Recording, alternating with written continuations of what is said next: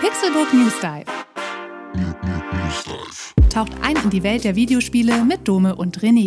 Einmal die Woche ziehen sie für euch die spannendsten Gaming-News an Land und diskutieren leidenschaftlich über ihr liebstes Hobby.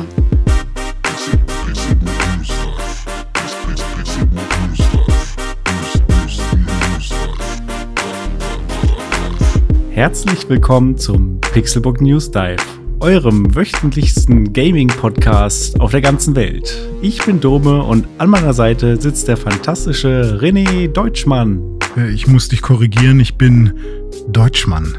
René Deutschmann 007. Podcast-Agent 007 in Pixelbook News Dive Episode 007. Verstehe. Exakt. Mhm. Sehr gut. Ich habe die Gadgets am Start. Ja, ich hoffe, du hast auch die geheimen News heute am Start. Ja, Secret Service. Ich habe alles dabei. Aber die werden wir gleich verraten. Information ist alles. Und wir lassen euch natürlich auch diese Woche wieder an den heißesten Gaming News teilhaben. Aber René, wie ging's dir denn die letzte Woche? Hast du was erlebt? Hast du ein bisschen was gezockt? Mein Hund hat heute Geburtstag. Heute ist der dritte dritte und der wird ein Jahr alt und das ist eine schöne Sache. Und äh, ich versuche mich von all den Geschehnissen in der Welt so ein bisschen abzulenken, weil das macht mich doch ganz schön fertig. Deswegen nutze ich jede Möglichkeit, um irgendwie was Positives ähm, zu erleben. Und ja, ich habe meinem Hund heute einen kleinen Hundekuchen äh, zum Frühstück gegeben. Das war dann so ein großer äh, knochenförmiger Hundekeks, wo dann noch so richtig leckeres äh, Fleisch oben drauf war und dann noch ein paar Erbsen und ein paar andere Leckerlis. Und das hat er, glaube ich, sehr, sehr genossen. Herzlichen Glückwunsch an Gustav nochmal an der Stelle. Ja, ich äh, mir mir geht's ganz ähnlich. Natürlich auch ich versuche mich irgendwie abzulenken von diesen Geschehnissen in der Welt. Also ist wobei es immer so, ich finde, es ist immer so eine Schwankung. Mal hat man so Phasen oder zumindest ich habe mal so Phasen, wo ich dann alles so aufsauge und versuche mich da möglichst krass zu informieren und wie ist die Lage. Und dann gibt es wieder so Phasen, wo man dann, glaube ich, auch aus äh, Psychohygienegründen versuchen muss, sich so ein bisschen zu distanzieren und äh, sich dann flüchtet. Sei es in Arbeit, in zwischenmenschliche Kontakte oder auch in Zocken vielleicht. Einfach mal ein paar Stunden irgendwas zocken, irgendwo abtauchen. Ja, ich bin vor allem jetzt, was diesen, diesen, diese kriegerische Auseinandersetzung gerade angeht, ein totaler Doom-Scroller, wie man es ja irgendwie im Neudeutschen nennt.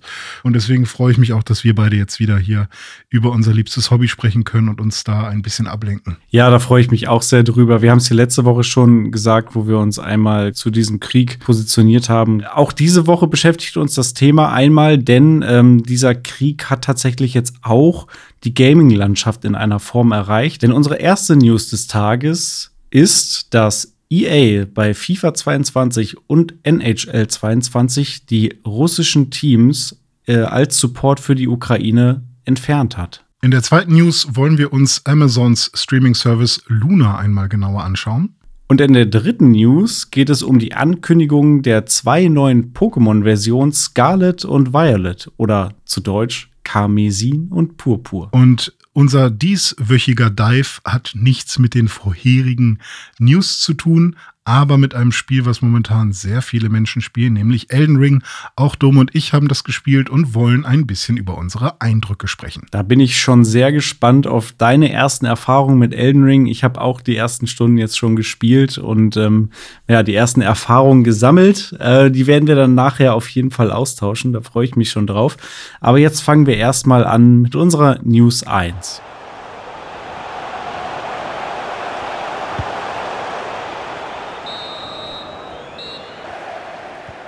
Electronic Arts hat Konsequenzen gezogen aus dem Russland-Ukraine-Krieg und hat tatsächlich jetzt Russland die rote Karte gezeigt, wenn man so will, und hat beschlossen, dass sowohl aus FIFA 22 als auch aus NHL 22 die russischen Teams entfernt werden, eben aus Support zur Ukraine und ja als Konsequenz für das, was Russland da gerade macht. Ähm, damit steht EA nicht alleine da. Es ist ja aktuell so, dass natürlich neben den politischen äh, Sanktionen und auch finanzpolitischen Sanktionen, die ohnehin schon äh, verhängt wurden gegen Russland, ziehen sich jetzt auch immer mehr und mehr Firmen aus Russland zurück, ne? seien es äh, Automobilfirmen wie Volkswagen, Mercedes, BMW oder auch Firmen wie Ikea oder Apple.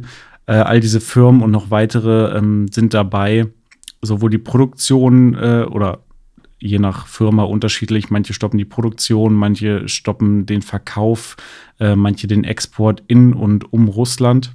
Und jetzt hat es eben auch den Sport und damit dann auch die Spiele erwischt. Denn äh, die FIFA, die UEFA und auch das Olympische Komitee haben ebenfalls russische Mannschaften aus sämtlichen Wettbewerben vorerst ausgeschlossen.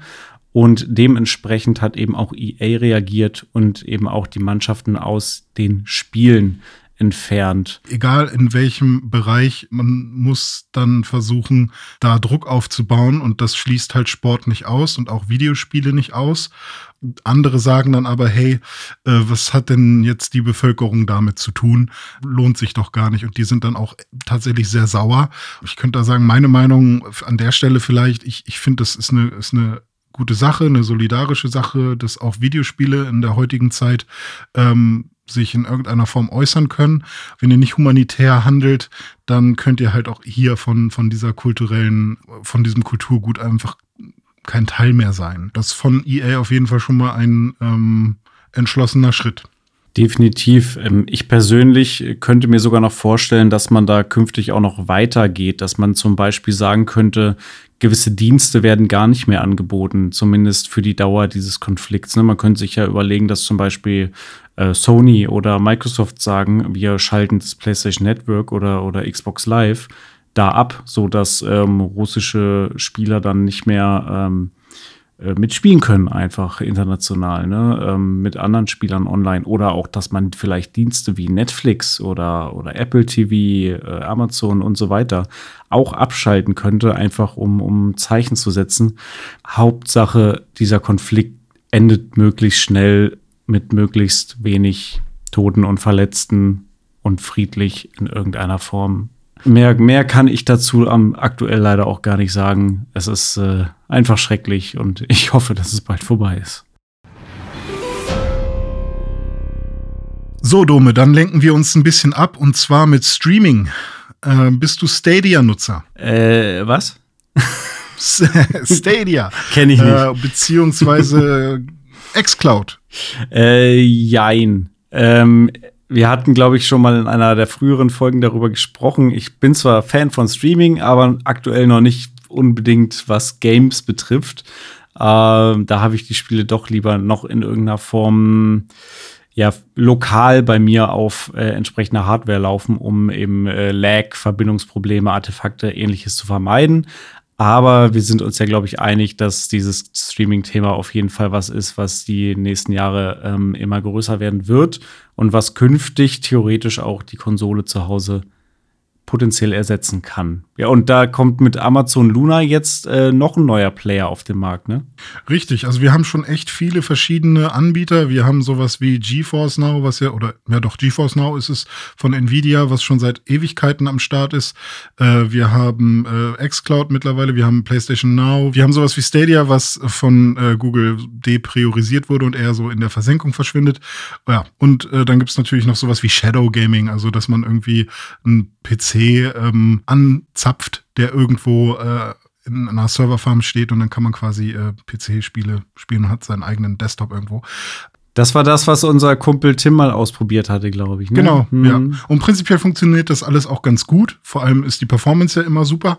Nur halt äh, ist die Übertragungsrate ähm, in, vor allem in Deutschland halt nicht so geil. Wenn man eben in anderen Ländern ist, in Schweden oder in Holland oder so, dann ähm, ist das äh, um einiges besser. Und da macht es vielleicht dann auch mehr, ergibt das mehr Sinn, macht mehr Spaß. Äh, wir haben eigentlich immer mit irgendwelchen Problemen zu kämpfen. Auch die Switch hat ja so einen Cloud-based äh, Service. Ja, der funktioniert auch mehr oder minder gut. Ähm, aber Amazon Luna ist ja mit den Amazon-Servern auch äh, ganz gut aufgestellt. Momentan gibt es das erstmal nur in den USA, aber da wird es jetzt quasi auch wirklich ähm, für alle verfügbar sein. Ich glaube, ab dem 1. April ist es dann wirklich für alle, alle ähm, und auch für den regulären Preis erhältlich. Dazu, zu diesem äh, Cloud-Streaming-Service gibt es auch einen Controller, das ist der Luna Controller. Ähm, Erinnert der dich an irgendeinen Controller, den du schon mal gesehen hast? ja, wir haben hier das äh, Bild von dem Controller gerade vor uns liegen. Ähm, googelt ihn mal, falls ihr ihn noch nicht gesehen habt. Ich habe sofort gesagt, als ich dieses Bild gesehen habe, er sieht für mich eins zu eins aus wie ein Nintendo Switch Pro Controller. Äh, in, ich kann nicht genau sagen, äh, ist er wirklich so ein bisschen lila oder wird er auf dem Bild, das wir hier haben, nur lila angeleuchtet? Er sieht hier ich glaube, er hat eine lila LED und der Rest ist das? angeleuchtet. Ah, okay. Ja. Ja, also ähm, genau, wir haben ja ein Bild, wo etwas lilan aussieht, aber kann, kann auch nur das Licht sein. Die Problematik kennen wir ja noch von dem PlayStation 5 Launch. Ne? Der Controller ist auf jeden Fall schwarz. Nein, der ist weiß. ja, aber wie dem auch sei, von der, von der Formgebung her erinnert er sehr stark an den Nintendo Switch Pro Controller, ähm, der wiederum ja etwas an den Xbox-Controller erinnert. Heißt, die grundlegende Form ist da schon mal nicht verkehrt. Und dafür gibt es auch wie bei dem äh, bei Xbox und äh, auch von Drittherstellern, was man so kennt, diesen Phone-Clip, sodass man halt sein Telefon daran hauen kann. Dann gibt es eine Android- und eine iOS-App und ähm, mit der kann man dann eben auch Spiele streamen auf sein Gerät und dann kann man mit dem Controller, wenn man den dann mit seinem Smartphone verbindet, dann eben auch äh, Videospiele spielen, ziemlich lagfrei. Das habe ich auch schon äh, gemacht. Ich habe auch so einen so einen von dir angesprochenen Clip äh, und den habe ich genutzt, um ihn an einen Xbox-Controller anzuschließen und dann äh, über mein iPhone, über xCloud dann mal Spiele zu spielen. Das hat auch schon funktioniert, aber ich habe beispielsweise ähm, einmal damit äh, online Halo Master Chief Collection gespielt und das war nicht so eine gute Erfahrung, weil der Input-Lag zu krass ist. Du kannst, also mit der Erfahrung, die ich da hatte, war kompetitives Multiplayer-Shooten quasi nicht möglich, weil du du bist einfach zu langsam im Vergleich zu anderen Spielern, weil du bewegst den Stick nach links und es dauert aber irgendwie gefühlt eine halbe Sekunde, äh, bis, bis er dann nach links zieht. Das ist dafür eher ungeeignet in der Bahn mit 5G mal äh, ein Match gewinnen, ist wahrscheinlich schwierig. Ja. Luna ist verfügbar auf diversen äh, Endgeräten, auf PC, Mac, ähm, Fire TV, Fire Tablets, iOS, Android und sogar auf dem Chromebook. Und ähm, Chromebook könnte sein, dass es dann äh, browser-based ist oder sogar nativ funktioniert, da bin ich mir gar nicht sicher. Aber ähm, ja, ist ja ganz nett, dass es quasi überall verfügbar ist. Und ähm, vor allem, wenn es auch äh, auf dem Fire TV läuft, ähm, könnte es ja auch so sein, dass Luna irgendwann in äh, Fernsehgeräten einfach eingebaut ist und äh, man da gar nicht irgendwie krasse ähm, Rechenpower braucht, sondern einfach rüber gestreamt wird. Äh, finde ich auf jeden Fall ziemlich interessant. Das Ganze ist aber, und das finde ich ein bisschen komisch und das weiß ich auch nicht, ob ich das so gut finde ähm, im, in den anderen Bereichen, wo Amazon das hat. Das Ganze ist Channel-basiert. Man kennt das von Amazon Prime Video, wenn man da ähm, sich öfters mal aufhält, dass man dort nicht nur seine einzelnen äh, Filme und Serien anschauen kann, sondern eben zusätzlich zu seinem Prime-Abo auch noch einzelne Channel abonnieren kann. Die dann wiederum und Geld kosten, ne? Die kosten mhm. Geld. Es gibt auch kostenlose, glaube ich, oder welche, die für einen Monat kostenlos sind und dann kosten sie Geld und so weiter. Also so ein bisschen ähm, ein Abo im Abo. richtig, richtig. Also du hast ein Grundabo und dann kannst du das noch erweitern, wenn du möchtest. Und äh, diese Channel haben dann eben noch ganz besondere ähm, bei, bei Prime Video dann eben ganz besondere Serien. Entweder ist es dann ein History Channel oder ein Channel, der irgendwie äh, besonders viele Filme aus den 80ern hat oder so. Da kann man super kreativ werden. Und je nachdem, worauf man gerade steht, findet man dann vielleicht einen Channel, der zu einem passt. Ja, es gab da zum Beispiel auch Sport-Channels. Ich glaube, das war dann Eurosport und da konnte man dann irgendwelche Fußballspiele auch gucken. Ja, ja, also vielleicht auch gar nicht so verkehrt. Ich weiß auch, glaube ich, dass meine Freundin einmal so einen Channel abonniert hat, weil nur in diesem Channel gab es diese eine Serie, die wir gucken wollten. Und ähm, das ist dann natürlich auch so ein bisschen doof, aber ähm, kann man auch direkt wieder deabonnieren und dann ähm, ja, bezahlt man halt für, die, für den Zeitraum, für den man es dann eben mindestens haben muss. Und dann, ja. Ähm, es gibt einmal Luna Plus für 9,99. Das ist quasi der Game Pass den man, den man so kennt. Das sind über 100 Spiele, denen man, äh, die man eben spielen kann für, für 10 Dollar. Also wie viel das dann in Euro sind am Ende, ob das auch 10 Euro werden oder 12, ähm, vermag ich jetzt noch nicht abzuschätzen, aber über 100 Spiele, ähnlich wie beim Game Pass, ähm, ja, mit dem Controller auf, auf den genannten Endgeräten. Und dazu könnte man jetzt äh, noch den Ubisoft Plus Channel buchen, der dann direkt 18 Dollar kostet, also 17,99. Da sind dann alle Ubisoft-Spiele mit drin, wie Watch Dogs oder Far Cry oder irgendwelche Assassin's Creeds. 17,99 Dollar nur für Ubisoft-Spiele ist ja schon jetzt nicht so günstig, wenn man es mit anderen Angeboten wie PlayStation Now oder dem Xbox Game Pass vergleicht, wo man ja ein sehr viel diversifizierteres Angebot an Spielen hat. Ne? Ja, und man hat da ja meistens auch ziemlich viele Ubisoft-Titel schon mit drin. Wahrscheinlich nicht alle. Ähm, und natürlich kann man sich auch überlegen, okay, wenn ich ähm, mir ein Ubisoft-Spiel kaufe, was 60 Euro kostet, äh, das wären dann quasi schon drei Monate Ubisoft Plus und dann könnte ich aber auch alle Ubisoft-Spiele spielen, aber eben auch nur gestreamt. Also die Rechnung geht wahrscheinlich schon irgendwie auf, aber immer nur für diesen einen Fall, dass ich jetzt gerade Bock nur auf Ubisoft-Titel habe oder so. Und ich weiß nicht, zumindest auf mich trifft es nicht zu. Also für mich wäre es halt nichts. Es gibt noch einen Family Channel kann ich mir halt vorstellen, wenn da irgendwie äh, der Papa oder die Mama irgendwie ein Fire TV holt und sagt, hey Kids, habt ihr Bock mal was zu spielen? Hier gibt's SpongeBob auf unserem Fire TV. Hier ist der Controller, habt, habt mal eine Runde Spaß. Und denen ist dann dann auch egal, ob da die Framerate mal droppt oder irgendwas irgendwie ein bisschen pixelig aussieht. Ähm, so und dafür dann irgendwie sechs Dollar im Monat zu bezahlen. Ähm, meine Güte, günstiger als sich irgendwie alle drei Jahre eine neue Playstation zu kaufen oder was auch immer. Ähm, dann gibt's noch den Jackbox-Channel für 5 Dollar. Ähm, da sind dann halt so Partyspiele mit drin. Jackbox kennt man ja. Und ähm, wahrscheinlich kommen dann noch einige Channel dazu, ähm, die dann eben auch noch einen eigenen Preis haben. Was noch interessant ist für Leute, die halt gerne ähm, so casual-mäßig äh, streamen, da gibt's ein Direct-Streaming-Feature äh, direkt zu Twitch. Das heißt, man muss sich da nicht irgendwie ähm, ein Setup am Rechner aufbauen oder so, sondern könnte halt quasi auch direkt vom Fernseher ähnlich wie, es von der PlayStation oder von der Xbox auch möglich war, äh, zu Twitch streamen. Und wenn man da dann irgendwie noch eine Webcam anschließt, dann funktioniert das auch. Das ist dann eigentlich schon das gesamte Angebot von Amazon Luna. Ja, diese Twitch-Integration macht ja auch durchaus Sinn, da Twitch ja von Amazon gekauft wurde vor geraumer Zeit. Äh, das heißt, denen gehört das sowieso und wenn sie das irgendwie miteinander kombinieren können, ähm, ist es ja umso besser. Wobei ich mich da schon wieder frage, dann hast du ja tatsächlich auch ein, ein Downstream von dem Spiel und wiederum ein Upstream von deinen Daten zu Twitch. Das ist, dann muss deine Internetleitung auch erstmal wieder äh, mitmachen, ne? dass du dann trotzdem noch ein flüssiges Spielerlebnis hast, äh, während du. Könnte natürlich streamst. auch sein, wenn man das ohne sein eigenes Bild streamt, also ohne ein Webcam-Bild, dass dann Leute, die das Spiel das Spiel einfach nur anschauen, also wie du streamst gerade zum Beispiel, äh, dass das auch einfach vom Server. Ah, von der Quelle sozusagen runtergezogen ja, genau. wird und dich gar nicht ähm, ja. penetriert, wollte ich sagen. könnte, könnte halt auch sein, dass äh, ja wäre auf jeden Fall klug, schätze mhm. ich mal. Aber ob sie das genauso machen, wer weiß. Aber sobald man dann sein eigenes Gesicht auch noch mit drin haben will, ähm, geht es ja nicht anders. Von lilanen, beziehungsweise violetten, beziehungsweise purpurfarbenen Amazon Luna Controllern kommen wir jetzt zu unserer News 3 mit Pokémon Scarlet und Violet, beziehungsweise Pokémon Karmesin und Purpur.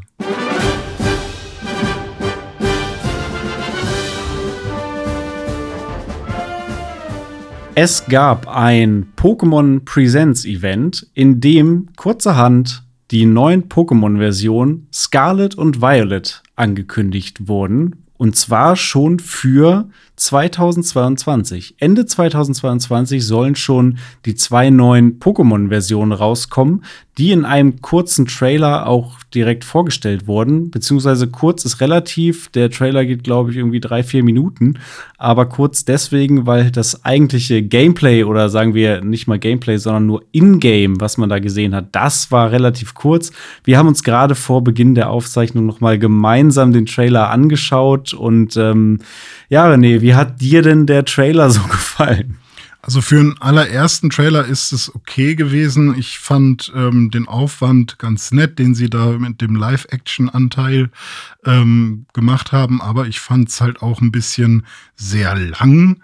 ähm, hat sich sehr lang aufgebaut ähm, und ja, man hat dann halt auch sehr wenig vom Spiel gesehen. Ähm, von daher hätte das wahrscheinlich auch alles innerhalb von einer Minute irgendwie funktionieren können. Ähm, so war das jetzt über drei Minuten lang. Äh, aber insgesamt äh, einfach nur der Fakt, dass es ein neuer, neues Pokémon ist. Ähm, ja, ist halt ganz nett. Ist halt kein Trailer, den man sich jetzt fünfmal angucken würde, weil die erste Minute ist halt einfach nur, ja, äh, Korridor, dunkel, ja, Taschenlampe. Ja, richtig. Sie haben irgendwie mit so einem Live-Action-Ding gestartet, wo ein japanischer Polizist irgendwo durch ein dunkles Gebäude läuft und mit einer Taschenlampe rumleuchtet und irgendwie nach anderthalb Minuten äh, sieht man dann mal irgendwann Ingame-Material. Ähm, heißt, die, die erste Minute kann man getrost skippen. Ähm, ja, aber was sieht man denn da an Ingame-Material? Man sieht hauptsächlich erstmal äh, neue Landschaften, in der Pokémon rumlaufen. Ähm, es erinnerte so vom, vom Look her, finde ich, äh, an Pokémon-Legenden Arceus, weil es eben äh, schien wie eine äh, offene Welt oder zumindest offene Areale. So wie man jetzt schon äh, vernehmen konnte, wird es tatsächlich bei äh, Pokémon Scarlet und Violet oder Karmesin und Purpur, da wollte ich dich auch gleich noch fragen, was du von den Namen hältst, äh, soll es tatsächlich äh, sich um eine Open World handeln, anders als bei äh, Pokémon Legends Arceus, wo man ja so einen ersten kleinen Schritt ähm, gewagt hat, ähm, schon in größere Areale, aber wie beim Monster Hunter, sage ich mal, das Ganze noch äh, getrennt war in, in eine Hub-World, von der aus man dann in verschiedene größere Areale gehen kann. Und hier soll es dann eben eine richtige Open World werden. Äh, da bin ich mal gespannt, ob sie das technisch hinkriegen, weil selbst bei Pokémon Legends Arceus war es ja schon boah, technisch jetzt nicht ganz so einwandfrei. Wobei das ja eigentlich nicht wirklich an der Switch liegen kann, weil andere Spiele wie, wie äh, Zelda Breath of the Wild beispielsweise kriegen es ja auch hin und sehen sogar dabei noch schöner aus. Ähm, ja, da, also da stellen sich mir jetzt gerade viele Fragen, äh, wie, wie, das äh, technisch aussehen wird. Aber fangen wir doch vielleicht noch mal mit den Namen an. Äh, Karmesin und Purpur, Scarlet und Violet. Was sagst du dazu? Also ich finde Scarlet und Violet eigentlich super, weil es einfach mal wieder Farben sind. Kein wildes, ähm, weiß ich nicht, Platin und sonst irgendwas, was ja auch an ja. sich irgendwie eine Farbe sein Diamant könnte. Diamant und Perl, Schwert Diamant, und Schild. Perl, Schwert und Schild, genau, sowas. Sonne und Mond. Ähm, auch alles okay, nett, ja, man muss auch kreativ werden und so, aber ähm, jetzt quasi ein bisschen back to the roots mit Farben, die sich halt auch an ursprünglichen Farben anlehnen, weil Rot und Blau ist ja schon sehr nah dran an Karmesin und Purpur oder Scarlet and Violet. Äh, ich hätte es auch einfach gerne Scarlet und Violet genannt oder weiß ich nicht, Scarlet und Violett oder was hast du gesagt? Scharlach, Scharlach und Violett? Ja. Ich glaube ähm, tatsächlich, dass das der Grund ist, warum man es nicht macht, weil Scarlet hm. äh, ist eben Scharlach und Scharlach ist aber im Deutschen eher negativ konnotiert, ist eben auch eine Krankheit. Ja. Und äh, deswegen hm. wollen sie so das Spiel nicht nennen. Die englischen Begriffe wollen sie aber auch nicht nehmen, weil äh, Kids hm. das wahrscheinlich irgendwie nicht checken oder so. Ja, aber Karmesin ja. kennt ja auch niemand und Scarlett ist immerhin von Scarlett äh, Johansson. Positiv Scarlett, besetzt, äh, ja. ja. Gab es nicht eine Marvel-Heldin, die auch Scarlett irgendwas heißt? Keine Ahnung, das weiß ich nicht. Spielt nicht Egal. Scarlett Johansson irgendeine Marvel-Heldin? Ah, ich weiß es nicht. Ja, ja, Black Widow, oder nicht? Achso, keine Ahnung, ich kenne mich nie ja. aus mit Marvel. Ähm, aber äh, Karmesin kannte ich vorher auch tatsächlich noch nicht. Von daher bin ich irgendwie schon mal ganz happy darüber, dass ich das mal gelernt habe. Also danke an, an, an Game Freak an der Stelle oder an die Übersetzung äh, oder die, die, die Agentur, die die Übersetzung macht. ähm, war interessant, das mal zu lernen, wo das herkommt. Ist, glaube ich, eine Pflanze. Und ähm, ich kenne Karmesin ja. tatsächlich nur als Autofarbe. Karmesinrot. Ah, okay.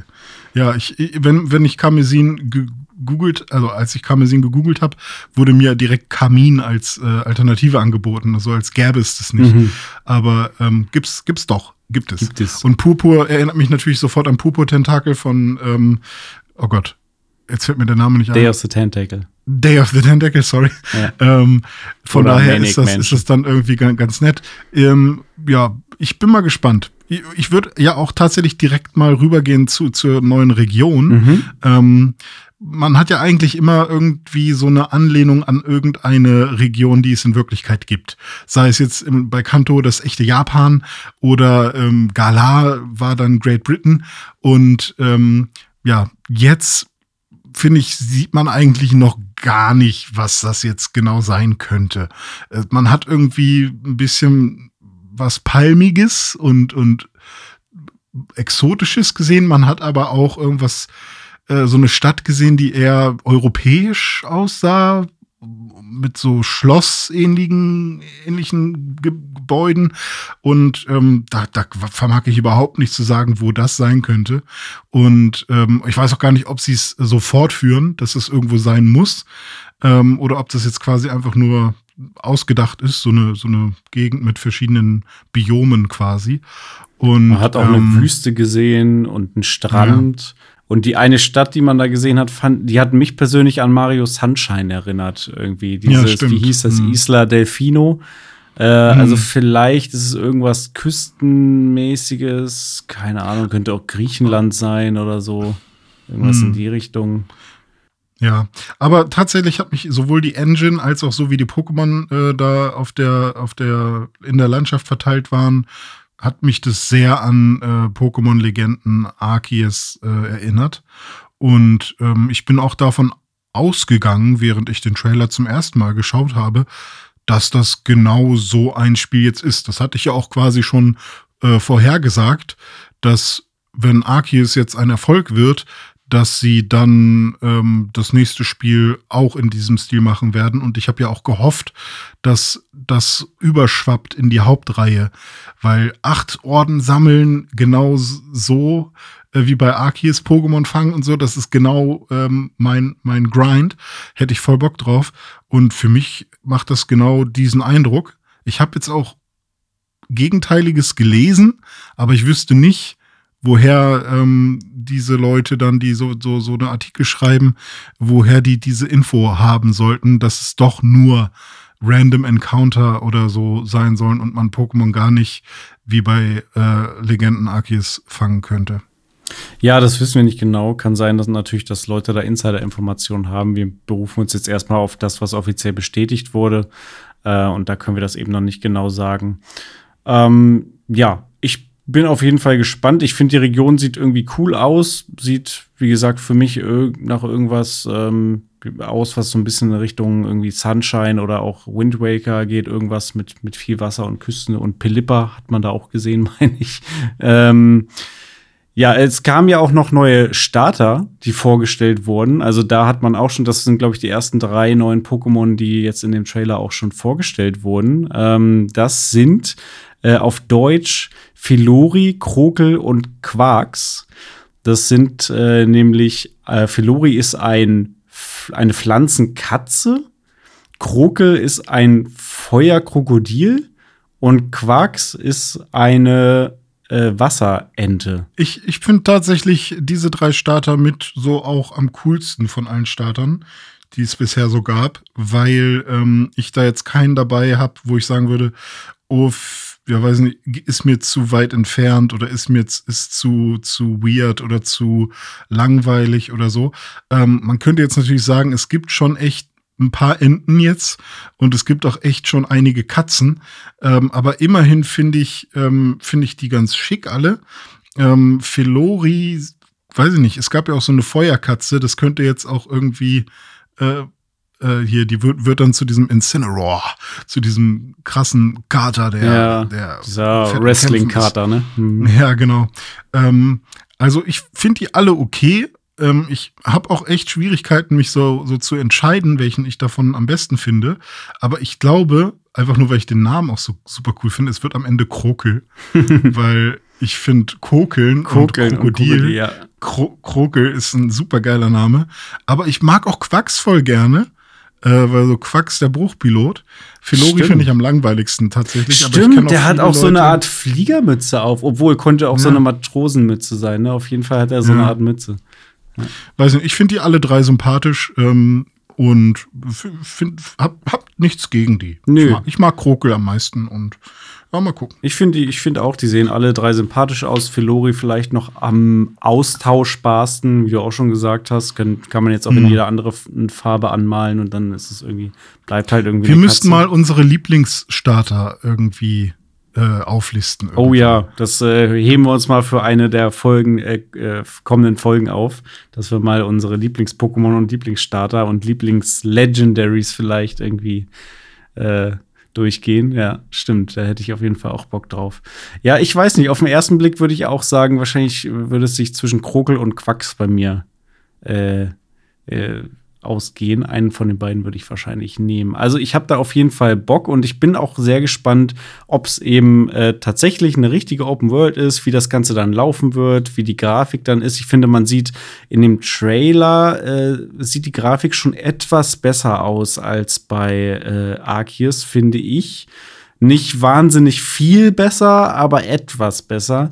Ähm, aber das bleibt eben abzuwarten, ob das auch wirklich viel besser ist. Was ich nicht ganz verstehe, ist jetzt der Release schon in äh, 2022. Also sie haben in 2022 jetzt gerade erst Legends Arceus rausgebracht und das ist ja schon ähm, ja, ein revolutionäres Pokémon-Spiel, wenn man so will. Von dem, wie es aufgebaut ist, ist eben ganz anders als vorige Spiele. Äh, deswegen frage ich mich jetzt so ein bisschen, haben die das parallel entwickelt oder rushen die die Spiele jetzt irgendwie? Ähm, wo gehen welche Ressourcen rein? Welches Team arbeitet woran und so weiter? Also da hätte ich gerne mal so einen Einblick hinter die Kulissen, ähm, wie das äh, miteinander zusammenhängt. Oder bauen die jetzt sozusagen schon auf der Technik auf, die sie mit Legends Arceus irgendwie aufgesetzt haben, mit diesem offeneren Konzept? Das würde mich echt mal interessieren. Vor allem kommen jetzt auch noch kostenlose DLCs schon raus oder, oder ja, Patches sind es nicht, aber es sind halt einfach nur Updates für Arceus. Und ähm, da muss ja auch jemand dran arbeiten die ganze Zeit. Die sind schon sehr ähm, selbstbewusst mit dem Release-Date. Und äh, da bin ich mal gespannt, was, was da so bei rauskommt. Gut, das soll es gewesen sein zu Pokémon Scarlet und Pokémon Violet. Kommen wir zu einem anderen Open-World-Spiel, was uns auch sehr viel Spaß macht, was aber auch vielleicht technisch äh, nicht hundertprozentig ausgereift ist. Ähm, und das ist Elden Ring.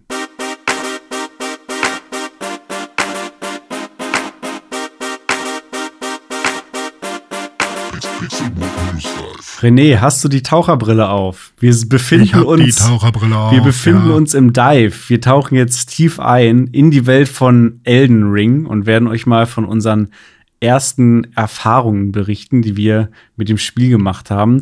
Wie lange hast du denn jetzt ungefähr gespielt? Äh, ich glaube, ich hatte zwei Sessions, die jeweils zwei Stunden gedauert haben. Also ich bin jetzt nicht wie all diese Reviewer schon 70 bis 100 Stunden drin, ähm, sondern habe zwei kürzere Sessions, sage ich mal, aber weiß nicht, für jeden, der normal arbeitet und Games nicht als, als äh, Beruf hat, ähm, ist das, glaube ich, auch einfach eine, eine normale, gute Zeit. Ähm, ja, also ich würde sagen, so vier Stunden, vier bis fünf Stunden müsste ich jetzt drin sein. Mhm. Ja, ich habe auch noch nicht so wahnsinnig viel länger gespielt. Bei mir sind es vielleicht so sechs Stunden, die ich aktuell in das Spiel gesteckt habe. Du hast es gesagt, äh, wir gehen ja beide noch anderen Jobs nach und äh, produzieren das Ganze hier in unserer Freizeit und haben dementsprechend natürlich auch nur eine begrenzte Anzahl von Minuten und Stunden am Tag zur Verfügung, um Videospiele zu spielen. Ähm, aber ich habe schon gemerkt, Elden Ring ist so ein Spiel, wo ich äh, so richtig äh, juckig bin, dann doch mal länger zu spielen und wo ich schon irgendwie dann teilweise denke, äh, ach, hoffentlich geht der Arbeitstag schnell schnell rum, damit ich äh, nachher noch mal doch noch mal eine Stunde Elden Ring spielen kann. Ähm, das macht schon sehr viel Bock. Äh, zum Hintergrund, wir haben es ja letzte Woche schon äh, erzählt, wir sind ja beide Souls-Fans in, in, auf eine Art und Weise. Ich vielleicht noch ein bisschen mehr als du, aber auch du äh, weißt ja diese Spiele zu schätzen und hast. Äh, du bist auf jeden Fall investierter, würde ja. ich sagen, und hast äh, die noch mal auf eine andere Ebene kennengelernt und hast sie auch ja in der Regel auch alle durchgespielt. Ähm, und bei mir ist es eher so, ich will diese Faszination haben und ich versuche es, aber ich krieg's noch nicht so hin, dass ich ähm, einfach sage, ja, okay, ich gehe jetzt darin auf und ich, ich liebe es ohne Ende, sondern ich, ich, ich, ich knabber noch dran. Aber vielleicht ist Elden Ring ja genau das Souls-Spiel, was am ehesten für dich geeignet ist, da es ja dieses Open-World-Konzept hat und eben mehr Freiheit äh, mit sich bringt. Es bringt mehr Freiheit ähm, in der Gestaltung deines Charakters, in der Auswahl der Waffen, ähm, in der Auswahl, welchen Gegner du jetzt angehen willst, wo du dich jetzt in der Welt bewegst. Es gibt zwar einen äh, Pfad, dem man folgen kann, wo man sagt, okay, das ist jetzt hier äh, Boss 1, das ist Boss 2 und so weiter. Ähm, mit gewissen Locations, die man eben nach und nach abgehen kann. Man kann sie aber auch in einer anderen Reihenfolge angehen und man kann eben auch ganz viel Nebenkram machen und kleinere Nebenbosse, Dungeons und so weiter. Viele Geheimnisse entdecken und es ist wirklich so, dass in dieser Welt an jeder Ecke irgendwelche Geheimnisse versteckt sind irgendwelche Lager, irgendwelche Höhlen, Truhen, Bosse etc. etc. Ähm, wie bist du vorgegangen? Bist du direkt dem, dem Pfad gefolgt, der jetzt irgendwie zum ersten Storyboss führt? Oder hast, hast du gesagt, nee, ich laufe erstmal planlos jetzt irgendwo rum? Ich habe, glaube ich, alles falsch gemacht, was man falsch machen kann. Weil ich bin ja auch so jemand, der äh, auch bei den anderen Souls-Teilen, der es einfach nicht mag, und nicht ab kann und das, das spielt mit meiner Würde, äh, wenn ich äh, bei einem Spiel irgendwie mit dem Wiki arbeiten muss.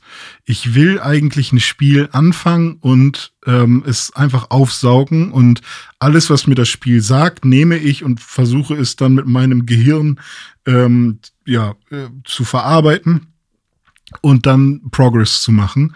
Und ähm, so war es auch hier. Und dann hatte ich ja auch von dir irgendwie gehört, wenn man mit dem nackten Mann startet, äh, ganz am Anfang habe ich den Samurai genommen, dann habe ich das Spiel neu gestartet, äh, weil ich dann gehört habe, okay, wenn man mit dem nackten Mann startet, dann kann man ja komplett seine Stats von Anfang an belegen. Und ähm, da habe ich dann gedacht, das ist ja cool, das will ich eigentlich. Eigentlich will ich von Anfang an sagen, wie, wie der sein soll. Und dann habe ich nochmal mit dem angefangen, aber man startet dann halt eben auch auf Level 1 und nicht auf Level 9, 10, 11, 12, wie manche halt eben schon sind von den Preset-Charakteren. Und dann bin ich halt eben mit dem nackten Mann ähm, losgezogen und äh, habe versucht, auf eigene Faust alles so herauszufinden und, und ähm, ja, hinzubekommen. Und so wie es halt bei Souls-Spielen ist. Und ich weiß immer noch nicht, ob ich das so klug finde.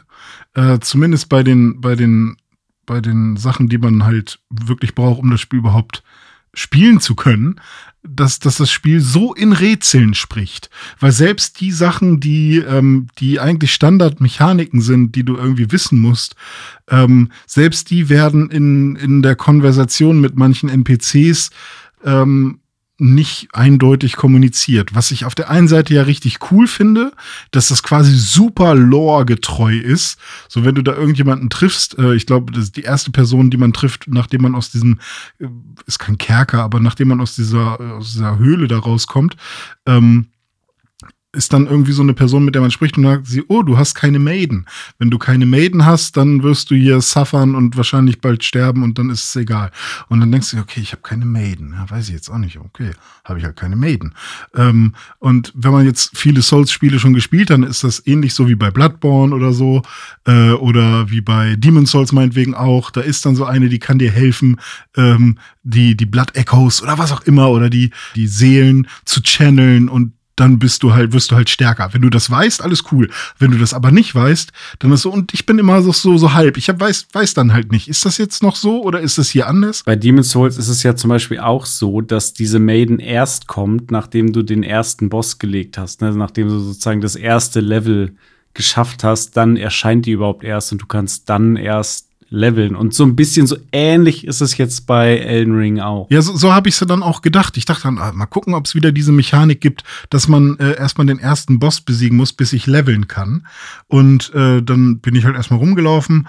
Und das erste, was man, auf das man trifft, ist, glaube ich, auch dieser Reiter, der da rumläuft. Äh, und der ist, glaube ich, vor allem wenn man Level 1 ist, viel zu heftig. Ja. Also den kann man, glaube ich, den muss man wirklich skippen. Und ähm, dann kommt man in so eine Kirche, wenn man äh, einfach diesem Weg folgt, wo man halt auch so einen Händler trifft und so. Und äh, das bis dahin war eigentlich alles fein. Ich so, oh cool, ich saug hier alles auf und äh, direkt da so ein Crafting-Set gekauft und was ich so alles da irgendwie besorgt, besorgen konnte. Und ähm, dann habe ich so die ersten Soldaten getroffen und die gekillt und habe so ein bisschen Erfahrungspunkte oder beziehungsweise sind es Seelen? Was ist es denn da, was man da bekommt? Das sind so Runen. Runen sind es, ja, Runen. Ja, mhm. ne? Ähm, hab die so bekommen und dachte, ah cool, dann kann ich ja bald leveln, aber wusste halt nicht, wo ich leveln kann. Mhm. Und ähm, dann habe ich äh, eine Höhle gefunden, wo dann Wölfe drin waren. Da hatte ich total die Schiss, ich auch gefunden. abgehauen. Ja, da bin ich ja, auch genau. direkt verreckt und äh, dann abgehauen und so. Und dann habe ich gedacht, okay, in die Richtung wird es anscheinend nicht sein, habe ich gedacht. Und dann bin ich halt in die andere Richtung gegangen. Und da bin ich dann auch in so einen Kerker, in so einen Dungeon, wo ich dann halt einfach abgrundtief verkackt habe, die ganze Zeit. Da waren so Feuerfallen, da waren so Gargoyles und äh, die Story habe ich jetzt schon mehrmals erzählt, weil ich halt mit mehreren Leuten schon drüber gesprochen habe. Aber ähm, da habe ich halt wirklich gedacht, ey, das Spiel will mich doch verarschen. Ich pfeffe das Ding jetzt gleich, äh, also mein Controller, gleich irgendwo in die Ecke, ja. weil ich komme da hinten nicht lang und ich komme hier unten nicht weiter und ich kann nirgendwo leveln und irgendwas mit einer Maiden und äh, was muss ich tun? So und äh, wo ist der erste Boss? Es ist das so, typische Souls-Phänomen. Das hatte ich bei jedem dieser Spiele. Sei es Demon's Souls, sei es Dark Souls, sei es Bloodborne. Immer erstmal angefangen, irgendwie eine Stunde, zwei Stunden, drei Stunden gespielt und dann irgendwann völlig verwirrt und frustriert gewesen. Kein Plan, was ich hier machen muss. Keiner erzählt mir was, wo. Das, also, ich, ich stimme dir hundertprozentig zu. Für mich funktioniert das so auch einfach nicht. Für mich ist es wirklich wichtig, dass ich mir erstmal von irgendwem irgendwas anhöre, angucke, durchlese oder zumindest parallel, dass ich von mir aus spiele und dann. Aber, aber wie macht es die erste Person? Ja. Gibt es diese erste Person quasi nicht, weil im Presseevent kriegt man das dann gesagt und dann ist also nee, ich, die, ja, die Community ja ist schon krass. Die Community, die ja. ist einfach, die sind da so unterwegs. Sie suchen alles, sie finden alles. Da sind einfach auch krasse Leute dabei. Aber ich bin nicht so ein krasser Gamer, der jetzt irgendwie irgendwie alles selber rausfinden muss und bereit ist, irgendwie 30 Stunden erstmal sinnlos zu investieren, indem er da durch die Gegend läuft, überall stirbt und versucht, irgendwelche Dinge herauszufinden. Während die Info ja schon da ist im Internet. Ja, so, genau. Ähm, äh, fühlt sich dann irgendwie auch komisch Ich brauche das. Ich muss dann auch erstmal, also die Maiden zum Beispiel habe ich durch Zufall getroffen. Weil die, mhm. die trifft man dann ja an dem einen Bonfire, wollte ich sagen, an diesem Ort der Gnade heißt Wie es, glaube ich. Grace, irgendwas mit Grace. Grace ist es. Ja, ja, ich, Play, ich nenne es immer Grace Bonfire. genau, Amazing Grace auf jeden Fall. Da, ja. Das ist doch da, wo dann dieser Troll auch kommt, dieser große, ne? Dann dahinter. Ja, also genau. quasi. Ich weiß nicht, ob, ob es äh, ähm, ein Unterschied oder ob es ganz egal ist, bei welchem, aber ich habe sie zum ersten Mal getroffen bei dieser äh, Burgruine. Mhm. Ähm, aber wenn man quasi auf die Ruine zukommt, auf der rechten Seite von der Burgruine.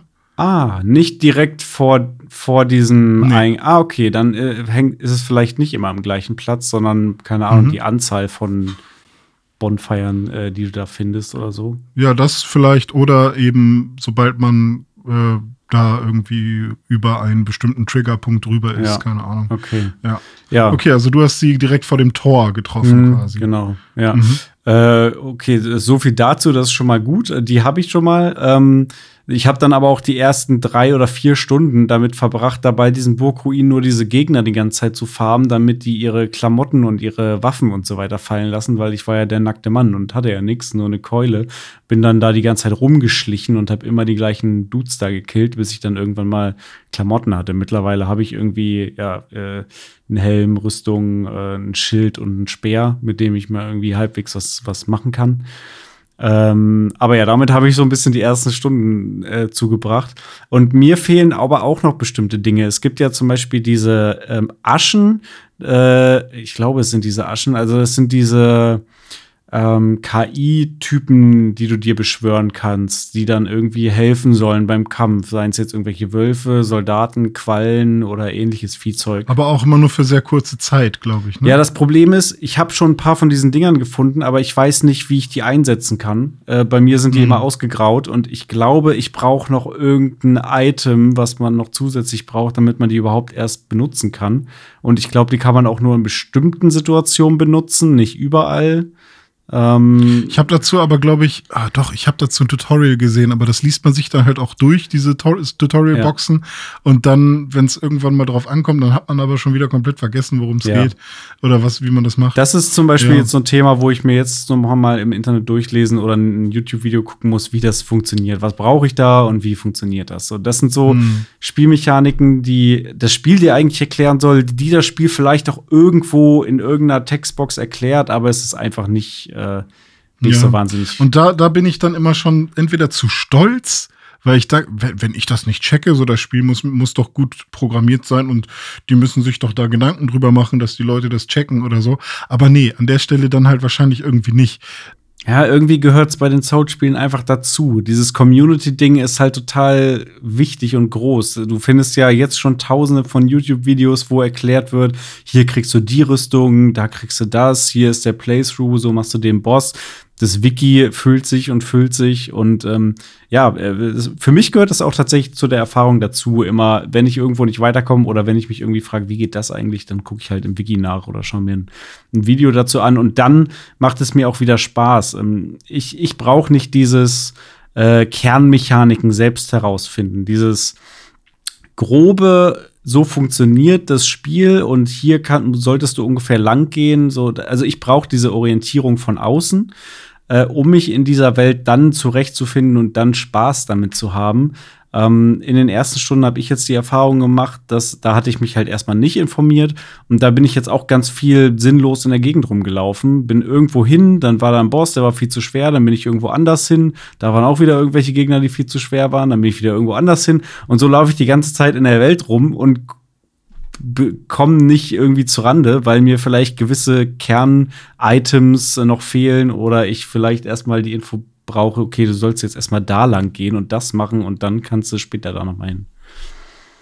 Ja, ich habe dann auch tatsächlich ähm, den nackten Mann sein gelassen, nachdem ich sauer war. Und habe dann irgendwie, nachdem ich ähm, dann gehört habe und auch Info von außen bekommen habe, hey, da gibt es diese Maiden, hey, da gibt es ähm, diese Burgruine, da solltest du mal hingehen. Und ich dachte, echt, man muss dann wirklich durch den Wald? Hätte ich jetzt nicht gedacht, weil man hat, am Anfang ja auch keine Map. Und man weiß ja auch nicht, wo man da wirklich lang soll. Und ich hätte einfach nur zehn Meter weitergehen müssen, dann hätte ich noch mal was anderes gesehen.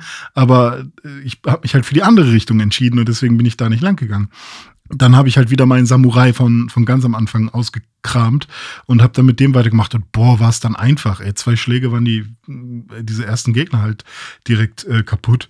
Und ähm, dann konnte ich halt leveln, das war dann, das, dann hat's angefangen Spaß zu machen schon. Also schon allein leveln und irgendwie Stats verteilen und so, ähm, oder sich aussuchen, auf was man ähm, skillt, äh, war schon direkt äh, das erste Motivierende.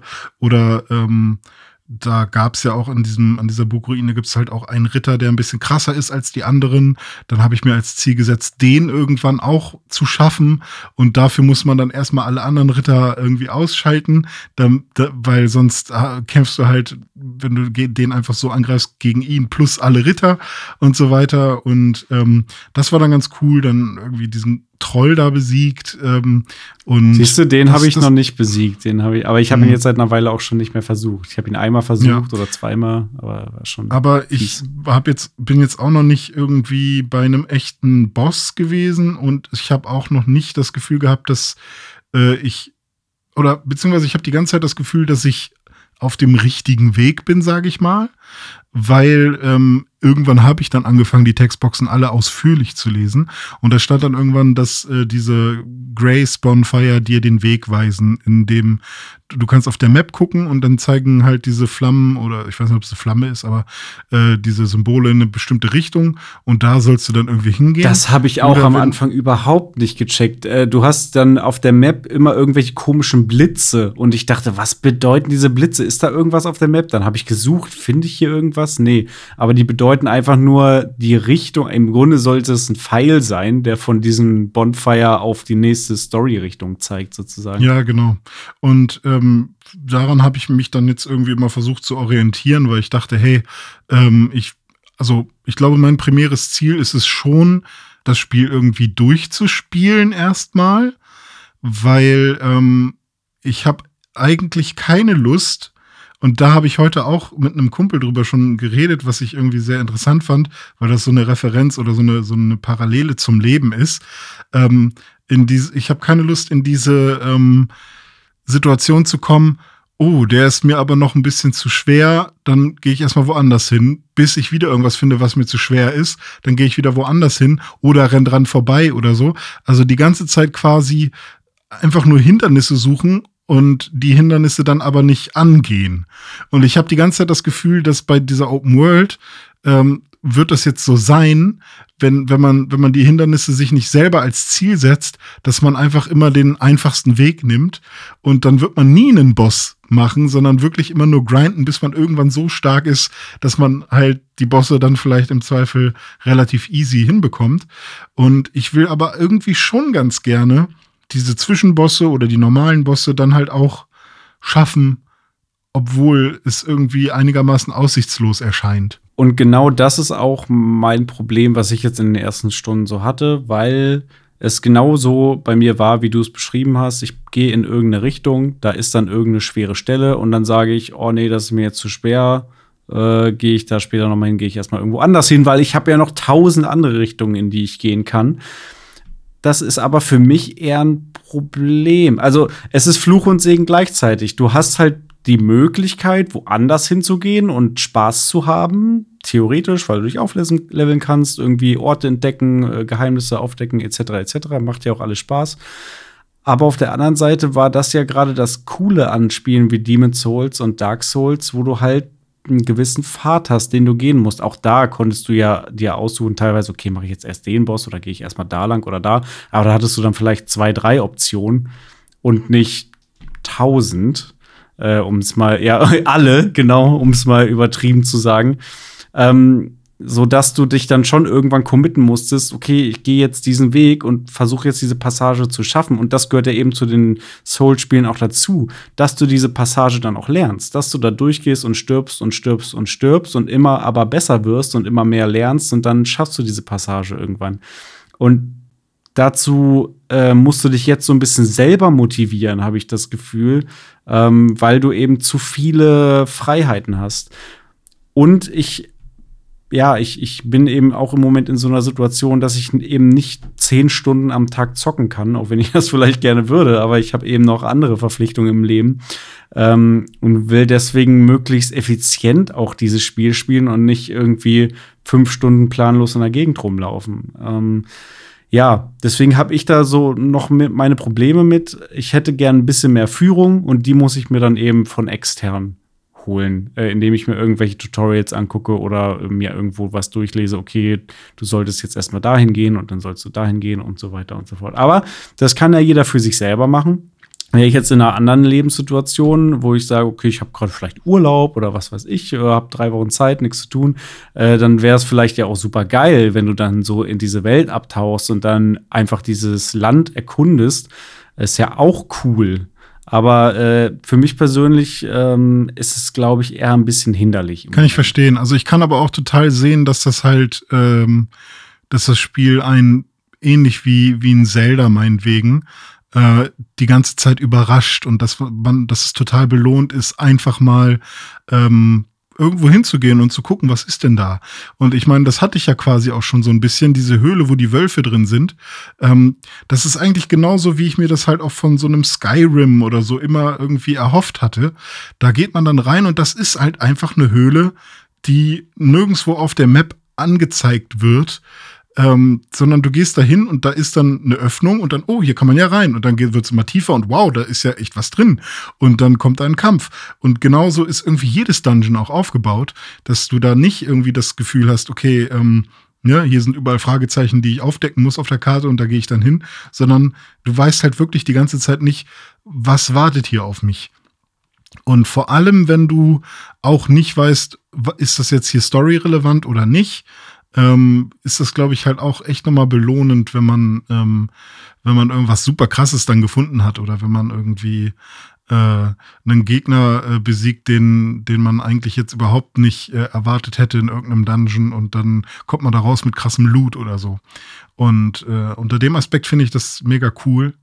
Auf der anderen Seite hätte ich, glaube ich, schon ganz gerne, weiß ich nicht, auch wirklich ähnlich wie bei Demon's Souls, diese, diese Führung im Sinne von, da hinten ist der Boss, den will ich am Ende besiegen. Und jetzt schaue ich mal, wie oft ich quasi diesen Weg dahin machen muss und wie gut ich darin werde, ähm, so dass ich den dann irgendwie ohne Probleme besiegen kann. Was mir, glaube ich, auch noch so ein bisschen fehlt, da kann jetzt aber das Spiel nichts für, sondern nur, weil ich noch nicht so weit bin. Es soll ja in dem Spiel eben auch große ähm, Areale wie zum Beispiel irgendwelche Schlösser etc. Äh, oder Städte und so weiter geben äh, die dann auch so aufgebaut sind wie in einem Demon's Souls oder einem Dark Souls, wo du eben riesige Location hast, wo du durchgehst, durch Gänge und Abkürzungen freischaltest und so weiter und so fort. Und diese Erfahrung habe ich jetzt in Elden Ring einfach noch nicht gemacht, weil ich noch nicht in so einem riesigen Dungeon gelandet bin, sondern halt hauptsächlich durch diese offene Welt gelaufen bin. Und ich persönlich vielleicht aber mehr Bock habe auf solche Locations als auf offene Welten, äh, wo ich nur über eine Wiese laufe. Ähm, deswegen wird, werde ich vermutlich noch mal ein bisschen anders darüber reden, wenn ich dann irgendwie mal mein erstes krasses Schloss da irgendwie durchgemacht habe. Da bin ich schon sehr gespannt drauf, weil zu diesem Aspekt des Spiels, äh, zu diesem genialen Leveldesign, ob das so in dem Spiel drin ist. Ich habe gehört, das soll, soll so sein, aber ich kann es halt im Moment noch nicht bewerten, weil ich das noch nicht gespielt habe ich habe trotzdem die ganze Zeit das Gefühl, dass das was Großes ist und was, was, ähm, also jetzt nicht groß im Sinne von flächenmäßig groß, sondern auch das. Das ist ja auch das, aber was äh, ja was bedeutungsvolles, vor allem wenn du dir die ganzen Bewertungen anschaust und so. Und ich habe dann auch und ich war super froh und erleichtert, dass ich dann irgendwann doch diesen Sog gespürt habe und ähm, auch als ich den Controller wegpfeffern wollte und gesagt habe, boah, das ist kein Bock auf das Spiel, warum sollte ich das, äh, funktioniert alles nicht, ähm, hat mich das gewurmt und ich wollte weitermachen und ich wollte wieder reingucken. Also es war nicht so, dass ich dann wirklich sauer war und keine Lust mehr hatte auf das Spiel, sondern ähm, das hat mich trotzdem alles total fasziniert. Und ähm, ich glaube, das ähm, ist ein echt gutes Zeichen. Also ich bin echt gespannt, ähm, ja, wie, wie weit ich diesmal komme. Und ob das vielleicht ein Spiel ist, was einen auch, und das fände ich vollkommen cool ähm, und fein, wenn mich das jetzt zwei Jahre lang begleitet. So, weil da scheint es ja echt genug Content zu geben, ähm, dass man seinen Charakter einfach weiß ich nicht, über, über Jahre in, in, mit dem gleichen Speicherstand äh, in neue Bereiche irgendwie und Gebiete und und so führt und da neue Bosse kennenlernt. Ja, da bin ich auch gespannt, wie lange das dauern wird und wie groß dieses Spiel dann am Ende tatsächlich, äh, tatsächlich ist und was dann bei uns am Ende auf der Uhr steht, wenn wir sagen, okay, wir haben jetzt hier den, den finalen Boss mal gekillt. Und ob das Spiel dann wirklich äh, abgeschlossen ist oder ob man sagt, okay, ich habe jetzt zwar den finalen Boss gekillt, aber ich habe trotzdem noch x-fach Sachen zu tun in dieser offenen Welt und zu erkunden, kann ja auch der Fall sein. Äh, also da freue ich mich auch, da, da weiterzuspielen. Ein Aspekt, den ich noch mal ganz kurz ansprechen wollte, ist das Thema Technik. Ähm, wir haben es ja schon erwähnt im letzten Podcast. Du hast die PlayStation 5 Version von Elden Ring dir besorgt und ich bin auf die Xbox Series X Version gegangen. Ich habe mir jetzt schon diverses dazu durchgelesen und angeschaut und wir haben ja unsere eigenen Erfahrungen jetzt auch gesammelt. Es ist wohl so, dass Elden Ring auf Next Gen nie mit flüssigen 60 Frames läuft. Egal in welcher Version du es spielst und egal in welchem Modus du es spielst. Die einzige Ausnahme, die, die es gibt, ist, wenn du auf der PlayStation 5 die PlayStation 4 Pro Version spielst. Dann hast du äh, feste 60 Frames. Äh, aber dann hast du natürlich die Old-Gen-Version des Spiels, die grafisch wiederum etwas abgespeckter ist, weniger detailreich ist, weniger Gräser, äh, schlechtere Schatten und so weiter. Ähm, und was die Next-Gen-Version betrifft, ist der Vergleich zwischen PS5 und Xbox Series X wohl auch ein bisschen schwierig. Das Spiel läuft nativ etwas flüssiger auf der PlayStation. Also du hast im Schnitt vielleicht so fünf Frames mehr auf der PlayStation. Dafür hat die Xbox-Version dann wiederum den Vorteil, wenn du einen VRR-fähigen Fernseher hast, also Variable äh, Refresh Rate, genau, dann äh, ist es dadurch wieder etwas flüssiger oder wirkt etwas flüssiger im Spiel, wenn eben sich der Fernseher mit seiner Bildausgabe auf die Konsole sozusagen anpasst und nur so viele Bilder ausgibt, wie die Konsole auch schickt. Äh, also von dem, was ich gehört habe, und das sagt zum Beispiel auch die Digital Foundry, ist die potenziell beste Variante, jenseits jetzt mal von dieser 60 Frames PS4 Pro Version auf PS5, ist theoretisch die Xbox-Version mit VRR. Oder aber, wenn man keinen VRR-fähigen Fernseher hat, dann auf jeden Fall die PS5-Version. Also unterm Strich kann man aber sagen, es gibt, achso, es gibt auch noch den, ähm, den Framerate-Modus und den Quality-Modus. Der Quality-Modus läuft äh, dann auf Next Gen mit äh, gelockten 4K und dafür aber eher so mit boah, 40 Frames vielleicht. Und äh, die, die, die Framerate-Variante, die läuft dann vielleicht mit 50 Frames jetzt mal über den Daumen und dafür mit einer variablen Auflösung. Unterm Strich kann man also sagen, auf keiner der Plattformen läuft das Spiel hundertprozentig sauber. Also du hast nirgendwo äh, Next-Gen-Grafik mit 4K und 60 Frames. Äh, da hoffe ich mal, dass sie da noch ein bisschen dran optimieren. Äh, ich muss aber sagen, es läuft trotzdem gut genug, um Spaß damit zu haben. Es ist jetzt nicht so, dass ich ständig mich ärgere, dass das Spiel irgendwie ruckeln würde oder so. Also das, das ist nicht der Fall. Wie ist es ist bei mir dir? auch tatsächlich noch gar nicht aufgefallen. Also ruckeln überhaupt nicht ähm, bisher. Ich hatte jetzt aber auch noch keine Momente, wo irgendwie besonders viele Gegner irgendwie auf einem Haufen waren oder so.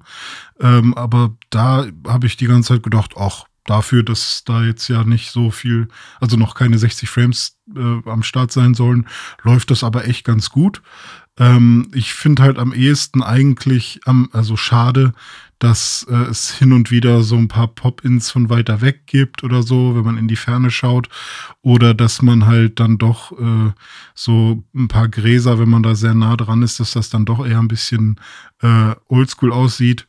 Ähm, oder ja, dass man eben einfach wirklich Dark Souls 3 eher sieht und nicht das Demon's Souls Remake, äh, Remaster, Remake.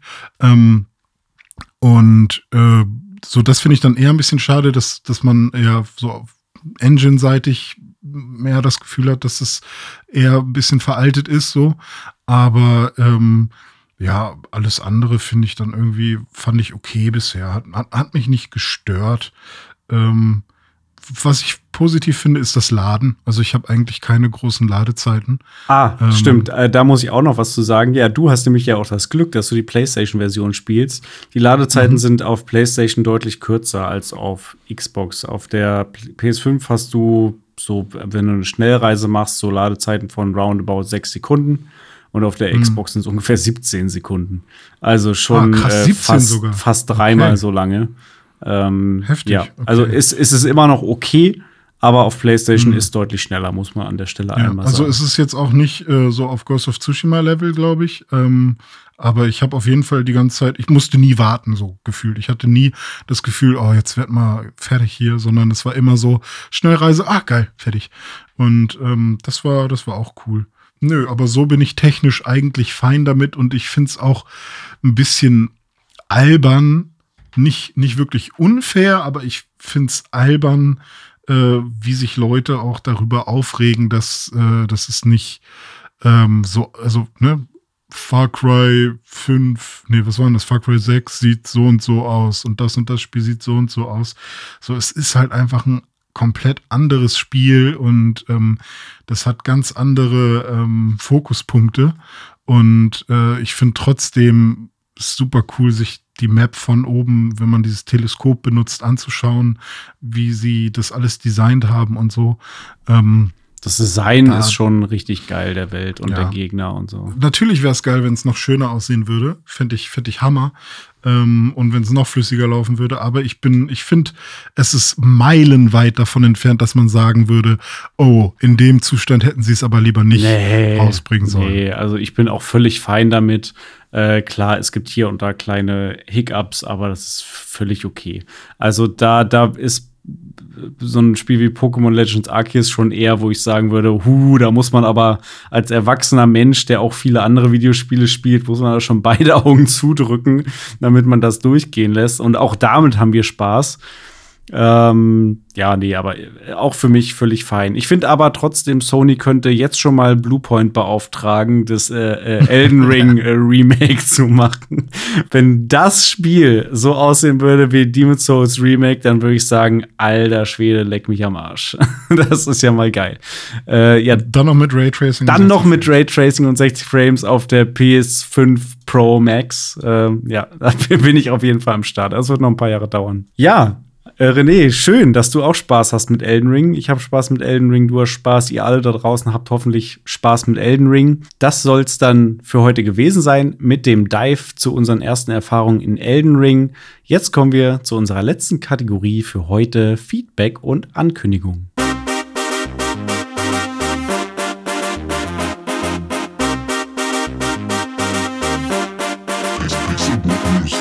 René, wir waren diese Woche zu Gast in einem Podcast, in einem Podcast äh, und einer YouTube-Show, die dir ja gar nicht mal so unbekannt sind. Exakt, nämlich bei Games Weekly von Computerbild mit dem lieben Udet. Der Udet hat uns eingeladen zu Games Weekly und da haben wir uns mal ein bisschen mit ihm unterhalten. Vielleicht, äh, René, sagst du einmal, woher kennst du eigentlich Udet und was hast du mit Games Weekly zu tun? Ich habe damals als äh, Student ähm, bei Computerbild gearbeitet im Videostudio und habe da Videos gemacht.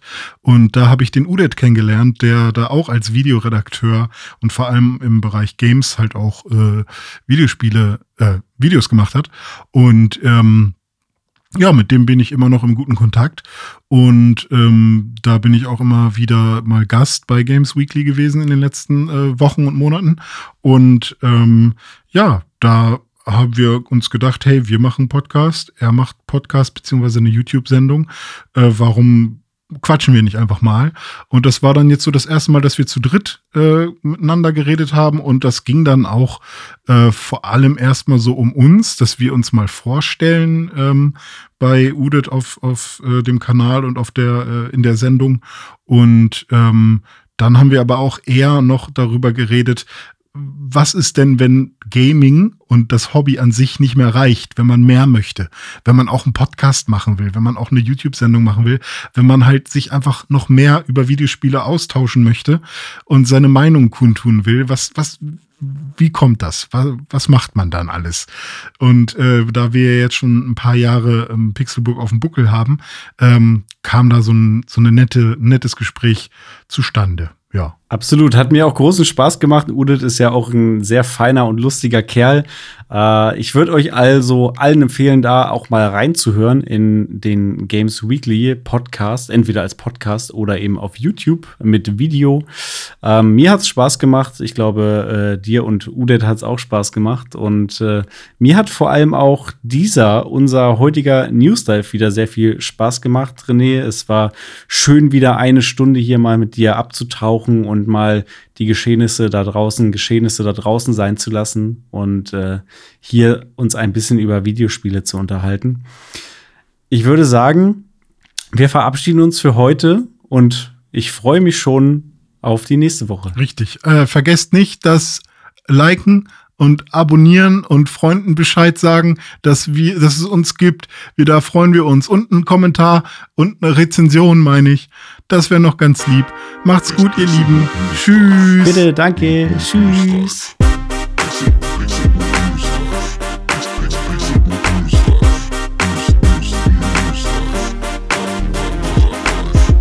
Pixelbook News Dive findet ihr auf Twitter unter @pixelbooknews. Wir freuen uns auf euer Feedback und positive Rezensionen. Mails schreibt ihr an newsdive@pixelbook.de und wenn ihr die Jungs direkt erreichen wollt, nutzt @dizzyweird oder @dominikollmann auf den sozialen Plattformen.